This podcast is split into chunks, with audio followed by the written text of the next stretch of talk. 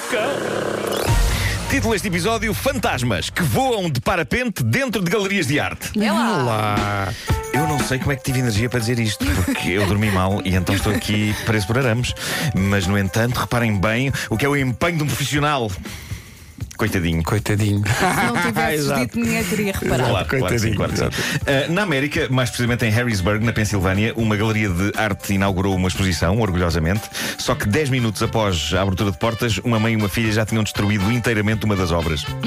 e porquê? Isto para o autor da obra, de certeza que foi horrível, mas é impossível não ver o lado cómico desta desgraça. A obra chamava-se Fair and Square, digamos que pode ser traduzido por justiça pura e dura, e consistia numa balança, o símbolo da justiça, de tamanho gigante. A mãe e a filha julgaram que se tratava de baloiços. E lá foram elas.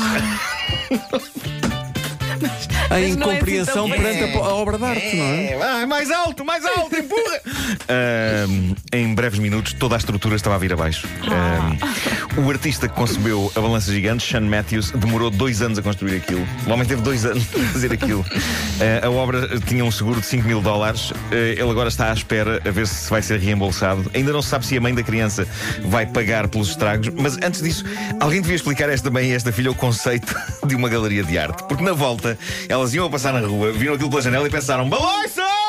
Siga. Uh, e aí foram elas. Uh, de Inglaterra chega a história do parapente do mal. Parapente do mal. Eu Então. adoro esta conjugação de palavras. Isto é incrível. A, a polícia está à procura de um praticante de parapente dos infernos. O homem faz voos rasantes nas pacatas praias de Bexhill-on-Sea, na zona de Sussex, enquanto insulta de forma absolutamente aleatória as pessoas que andam a passear cá em baixo. Podes adorar. Uh, a parte mais incrível disto é que a polícia anda no trilho dele há dois anos e ainda não conseguiu apanhar. É incrível. O que prova que ou ele é um gênio absoluto do parapente, ou então a polícia de Bexhill-on-Sea é capaz de ser a pior do mundo. Não tem muito jeito, não. Olha, Quão mas difícil será deitar as mãos a um tipo que faz voos rasantes sim, de e que parapente? tipo de coisas é que ele diz? Tipo, Uh, não, não, eu não encontrei descrições, a não gorda, ser. estúpido, assim. Uh, não, acho que é mesmo do hardcore, é Ah, mesmo ok. mais pesado do que isso. Uh, mas pronto, eu, eu não tenho autoridade para apontar o, o- o dedo à polícia de Bexhill-on-Sea, porque de facto eu nunca tentei deitar a mão a um parapentista. Não sei se é difícil ou não, mas caramba. Parece que são muito escorregadios, não é? se calhar, sim, sim. Uma pessoa espera que entre as competências da polícia esteja de deitar a mão a um tipo que agride verbalmente pessoas num parapente. Ah, digamos que ele não voa propriamente num avião a jacto, não é? Epá. E são dois anos disto, dois anos. Eu acho que mais valia assumir que este tipo é uma atração turística Claro, da zona. claro. Venha às nossas praias e seja insultado pelo pitoresco parapentista porcalhão. O pitoresco. Eu, eu, depois de ler esta notícia, fiquei interessado em ir lá. Claro. Fiquei interessado em, em esperar que este tipo voasse sobre a minha cabeça e me dissesse algo que me esmagasse a alma. Ah, eles podiam começar a vender ímãs de frigorífico com o parapentista ah, do mal. O mais incrível é que a polícia e a autoridade da aviação civil, que também já está envolvida nas buscas, até sabem de onde é que ele parte. A notícia diz isso aqui. Ele parte num sítio chamado Galley Hill. Peraí, que a é uma polícia sabe montanha- onde ele parte, Sim, é sabe onde ele montanha- anda. Sim, mas não consegue apanhá-lo. Ah, há depoimentos de pessoas revoltadas. Diz um habitante local: ele é o mal.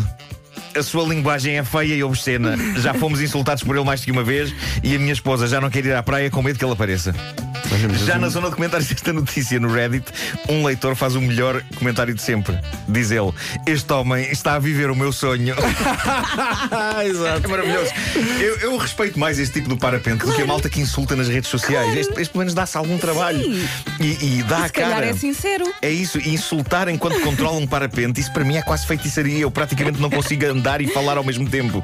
O parapente em si é feitiçaria. E eu sei que depois de eu dizer isto, vai haver associações de parapente a dizerem para eu ir lá andar naquilo. Ah, e tu vais, não é? Não, não, eu vou desde já agradecer e responder: não! Ah, não contem comigo, vou deixar isso aqui bem claro, ok? Não contem comigo para nada que envolva alturas, a não ser andar de aviões nas férias para me deslocar de uns países para os outros. Agradeço, parapente, não desejo.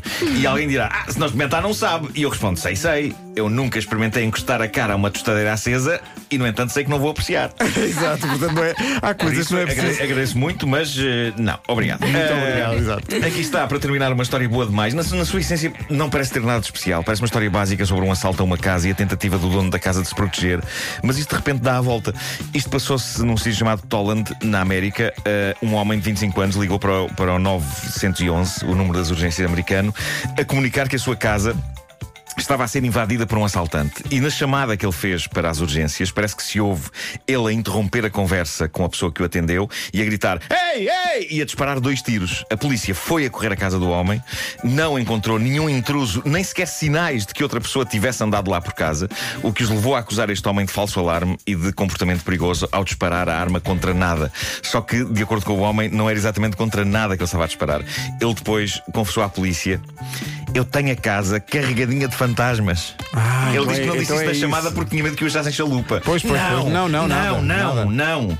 Ah, e então ele disse também que há tempos, há tempos que anda a tentar ver-se livre dos fantasmas, aquilo que ele chama a maneira americana, que é disparando contra eles. Pois, mas Ah, não disparando é, contra Não é eles. assim que ele lá Claro, vai. que Não. toda a gente sabe que a melhor maneira de apanhar fantasmas é a tiro, não é? Claro. se- O único problema é que depois o sangue do fantasma vai ficar nas É, carpetes. é- e depois não, não se fica encardido mesmo.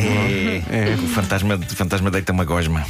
Eu Ele acho tem que- de ir à bruxa. Não, eu acho graça que ele tenha dito. Não, eu ao telefone não vou dizer isto. Não vou Mas agora vou eu sou a verdade, agora Mas agora, verdade. na verdade, de Eu facto, tenho a casa carregada de fantasmas e gosto de tentar matá-los a tiro. as paredes estão neste estado porque realmente.